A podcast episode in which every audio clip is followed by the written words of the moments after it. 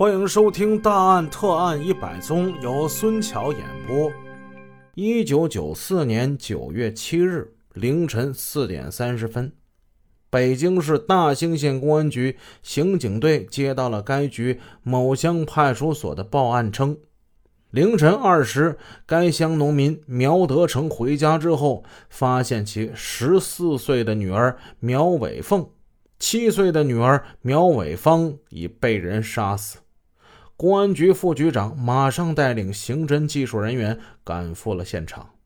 四十五岁的中年汉子苗德成涕泪横流地向宋局长哭诉案发现场看到的情形。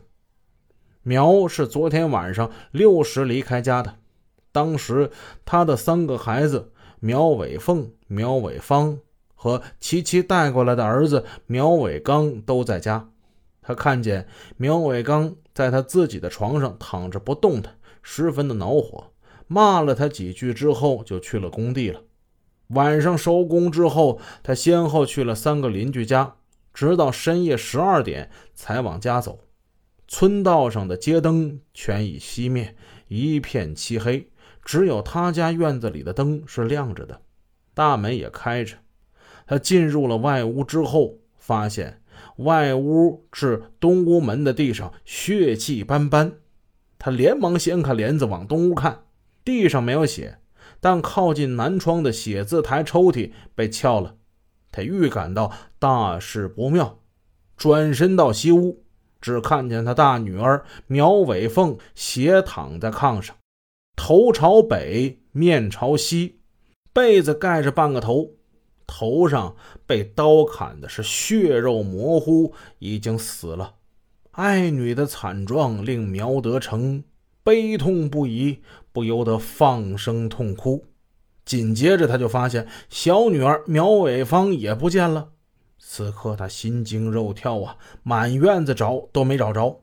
院子里有他老婆李春兰的自行车，而苗伟刚的山地车却不见了。儿子去向不明。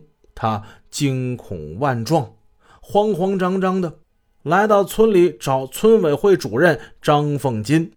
刑侦技术人员马上对苗伟凤的尸体进行了拍照，同时发现带着血迹的脚印，出了后堂屋门之后，向南是猪圈东墙下，于是又沿着这血滴的痕迹。在苗家西院墙外和猪圈相对的水渠之内，发现了头西南、脚东北横着一具女尸。苗德成猛地扑过去，抱尸痛哭。那里边躺着的是他的小女儿苗伟芳。一夜之间，自己俩闺女，一个七岁，一个十四岁，全没了。刑侦人员还在苗伟芳尸体西北十米处的玉米地里发现了一把斧头，斧刃上新鲜的血迹依稀可见。这把斧子是不是你们家的？是，是。苗德成已经快说不出话来了。警察进入了苗伟刚的住室，在这屋床底下翻出一个带血的镐把。你家总共是有几把斧子呀？苗德成答道：“ 就一把呀，一直放在我家西厢房东南角一个木工箱子里头。”你先别激动啊，你猜想一下，有可能是谁杀了你两个女儿？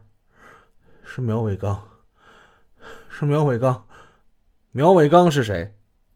是我儿子，我是他继父。你凭什么断定他是凶手？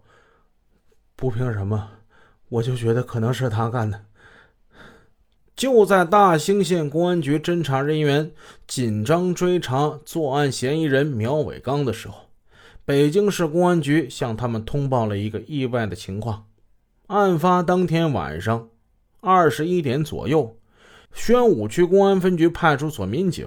吴银波带领联防人员葛传东等人巡逻至玄武门加油站附近时，发现两辆白色面包车中间放着一辆山地车，而在其中的一辆新丰田面包车上一个年轻人正坐在司机位置上，用钥匙在捅电门。